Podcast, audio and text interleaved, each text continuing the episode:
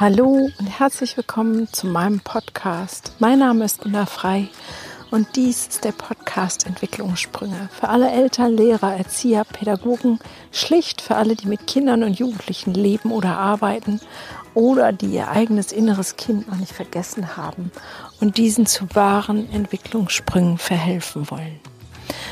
Die heutige Podcast-Folge ist so ein bisschen in eigener Sache.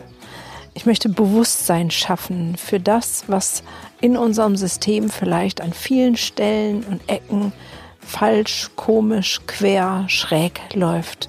Es geht um unser Bildungssystem und die Dinge oder die Menschen, die Institutionen, die darüber entscheiden, ob Kinder in die Schule gehen, wann sie in die Schule gehen, ähm, wer vor Gericht weswegen muss und ähm, ja, habe festgestellt, dass es darüber wenig Informationen gibt. Und natürlich bekomme ich das so geballt in meiner Praxis tagtäglich zu sehen, was andere gar nicht wahrnehmen. Und wir können nur was verändern, wenn wir wissen, was schräg läuft. Und deswegen heute eine kleine Infofolge, was alles schief läuft.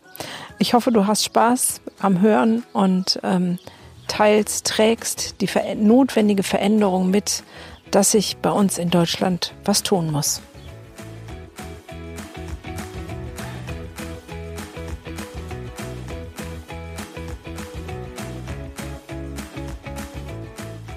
Schön, dass du wieder dabei bist.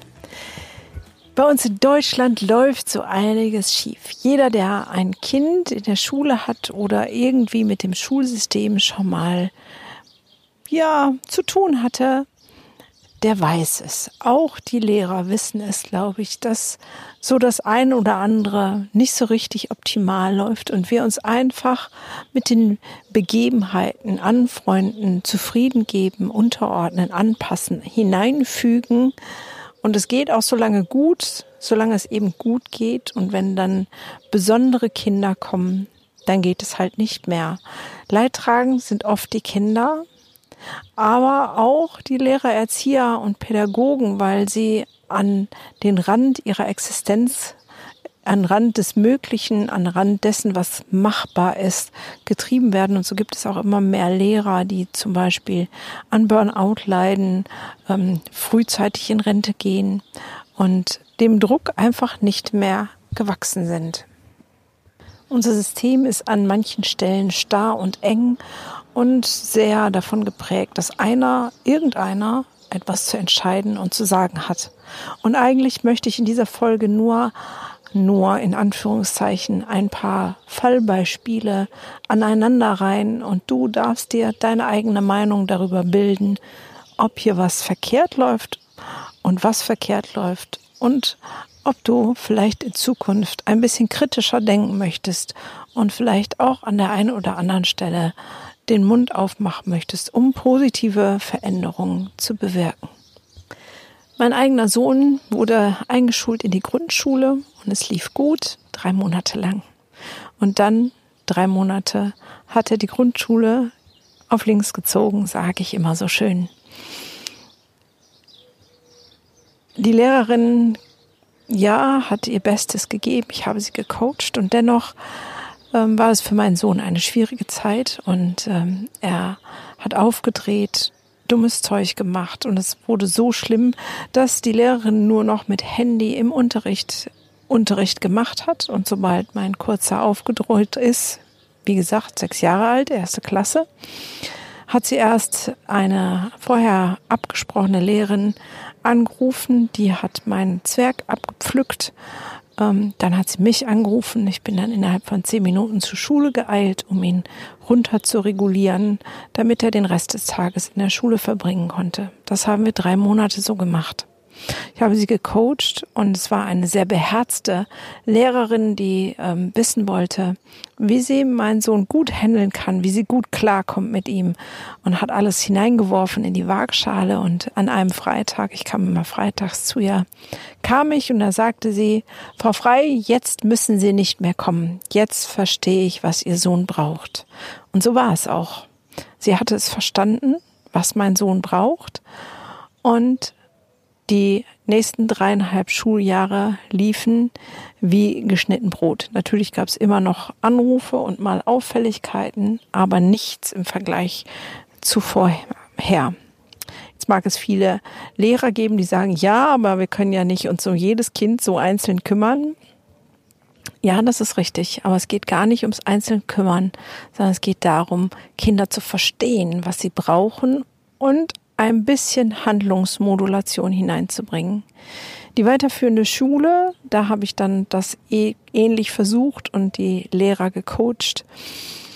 Leider ohne Erfolg. Die sind ihren Richtlinien treu geblieben, die sie für sich irgendwann einmal ausgemacht haben.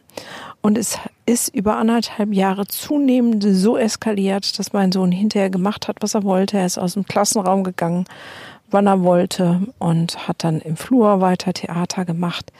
Ähm, und jetzt denkt man, ja, der ist einfach nicht händelbar. Und dann durfte er nicht mit auf die Klassenfahrt fahren, weil er ja nicht händelbar ist. Ähm, und was soll ich sagen? Die Schule wollte ihn mir aufs Auge drücken. Habe ich gesagt, nee, nee, Schulpflicht gilt dann auch. Nicht nur, wenn es für euch bequem ist, sondern auch, wenn es unbequem ist. Wenn ihr den nicht mitfahren lasst, dann bitte. Dann sieht man zu, wie ihr ihn beschult bekommt. Und dann haben sie einen Lehrer ausgeguckt ähm, und den mein Sohn ihm ans Bein gebunden, egal wo er hinging, ging mein Sohn mit. Und siehe da, es gab keine Anrufe, es lief wunderbar. Ich habe mit dem Lehrer telefoniert und sagte, ich weiß gar nicht, was die anderen alle für ein Problem haben. Dieser eine Lehrer hatte meinen Sohn wieder verstanden und es ging.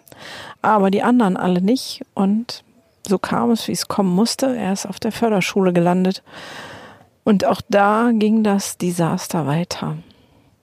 Ich habe mir ähm, durch glückliche Umstände hat sich die Tür geöffnet zu einer Privatschule. Und als sich das Jugendamt darüber in Kenntnis gesetzt hat, nach zwei, drei Wochen Probelauf, dass ähm, ich gerne meinen Sohn weiter da beschult hätte und einen Antrag auf Kostenübernahme gestellt habe, war die erste Reaktion, das machen wir nicht, weil das ist Selbstbeschaffung von Hilfemaßnahmen und so läuft es bei uns nicht. Das erste, was äh, zählen würde, wäre auf der Förderschule bleiben und einen Integrationshelfer beantragen, der ungefähr das Dreifache kostet wie die Privatschule.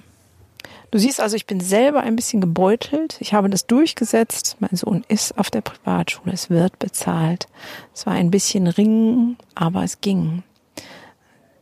Für mich ist die Haltung ganz entsprechend wichtig. Aber wir hier in Deutschland, wir sind regelkonform groß geworden. Wir sind aufs Funktionieren trainiert. Deswegen gibt es im Straßenverkehr auch immer so viel Beschimpfungen, weil da geht es ums Recht haben und um Regeln einhalten, um jeden Preis.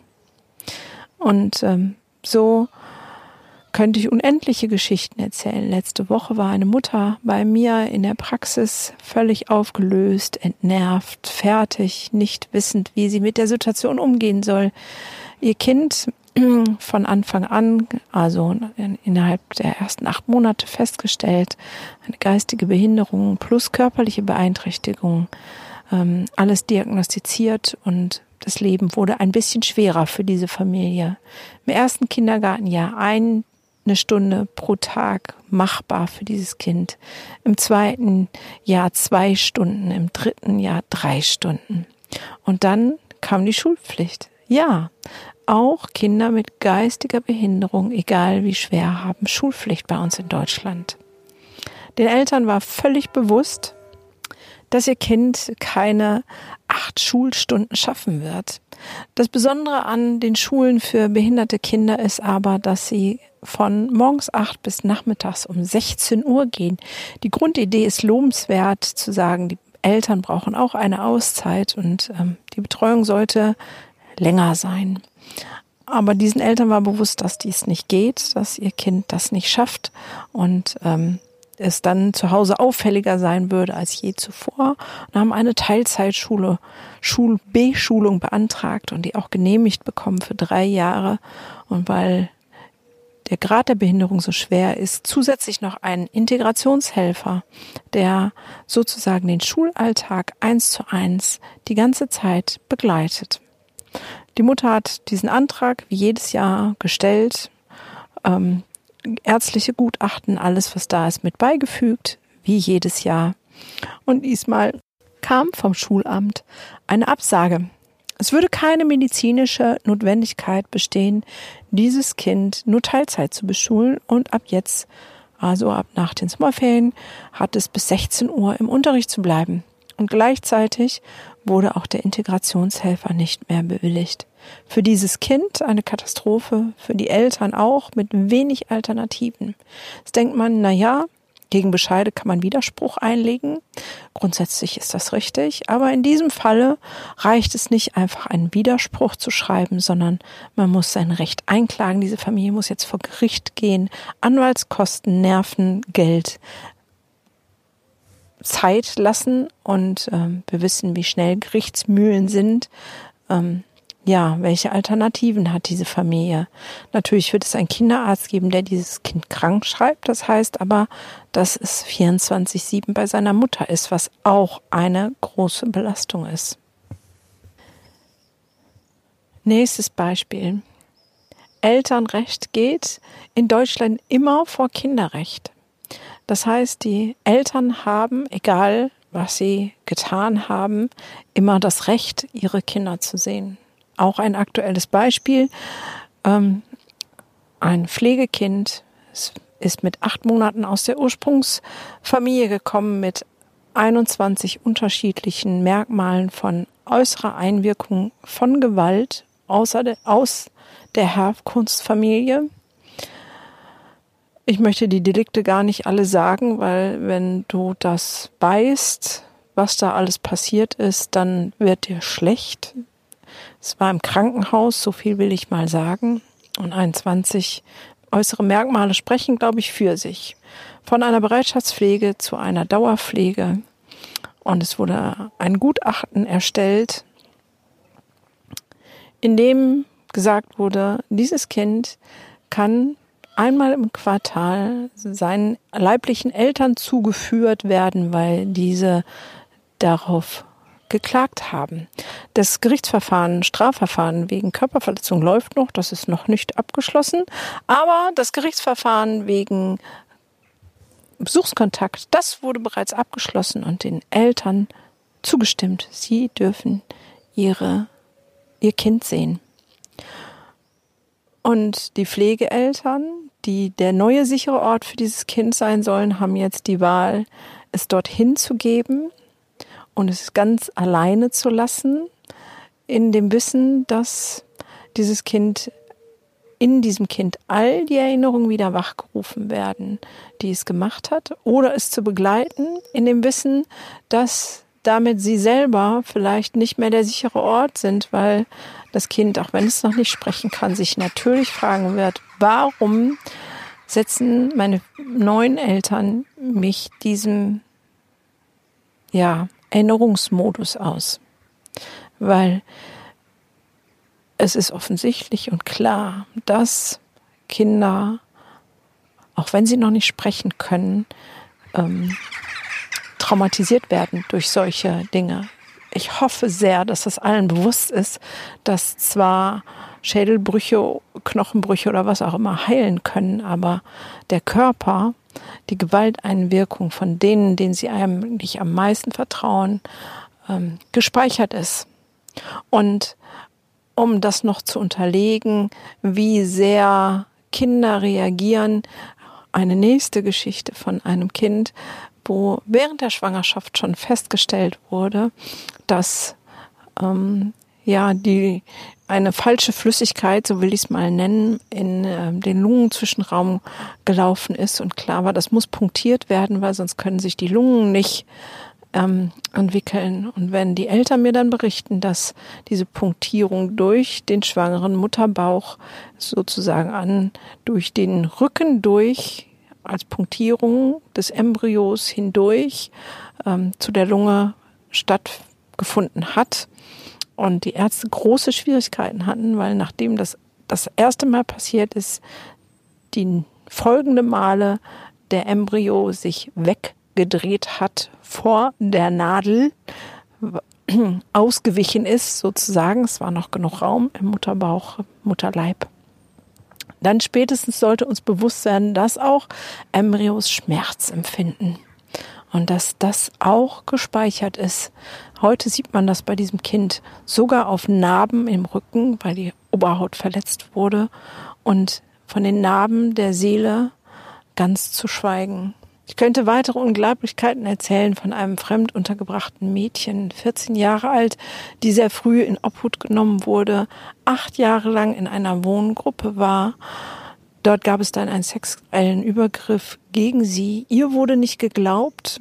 Sie musste die Gruppe, ihr Heim, ihr Zuhause verlassen und ähm, hat mit jungen elf Jahren ähm, schon ihre Periode bekommen und hat dann wohl irgendwelche sexualisierten Aussprüche gemacht, was in dem Alter und mit der Vorgeschichte auch völlig normal ist. Und ähm, ihr wurde dann unterstellt, dass sie schwanger werden wollen würde.